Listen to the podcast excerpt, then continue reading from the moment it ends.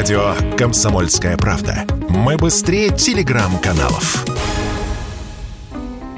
В следующем году мир ждет крупнейший продовольственный кризис. Голод коснется еще 100 миллионов человек, приводит немецкий портал «Компакт» прогнозы экономистов и фермеров из Германии. Главная причина – срыв сельхозпоставок из Украины и России, крупнейших в мире экспортеров пшеницы. Плюс возможный дефицит удобрений, вызванный нарушением логистических цепочек. Но главная тревога всех экспертов – судьба урожая 2022, объяснил радио КП профессор Московского гуманитарного университета Алексей Скопин году на Украине не будет урожая.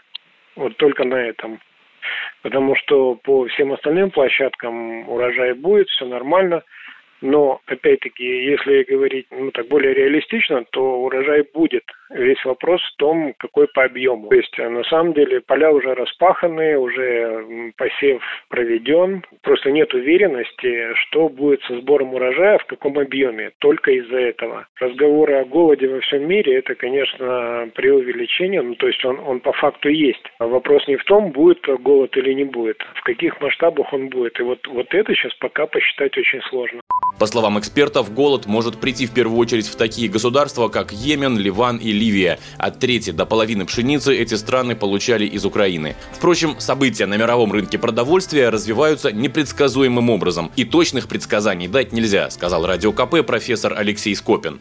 Здесь слишком много неопределенностей. В этом году сложно с погодой. Россия, Украина, Канада формируют основной объем экспорта пшеницы. Но вот, например, он заявил о том, что будет нехватка зерна Бразилия тут же решила увеличить производство. У них было там 4 миллиона на экспорт, а сейчас они хотят довести до 23 миллионов тонн на экспорт. Очень подвижная ситуация. В Бразилии может стать э, там, ведущим производителем зерна на экспорт. Вот кто об этом знал? Никто. Российский экспорт составлял пятую часть мирового рынка зерна. Но в этом году продать российский урожай, вероятно, будет непросто. В том числе из-за ограничений мировых грузоперевозчиков, отказавшихся заходить в российские морские порты, и внутреннего эмбарго. В марте Россия объявила, что не будет вывозить сахар и зерно до 31 августа этого года. Василий Кондрашов, Радио КП. Радио «Комсомольская правда». Никаких фейков, только правда.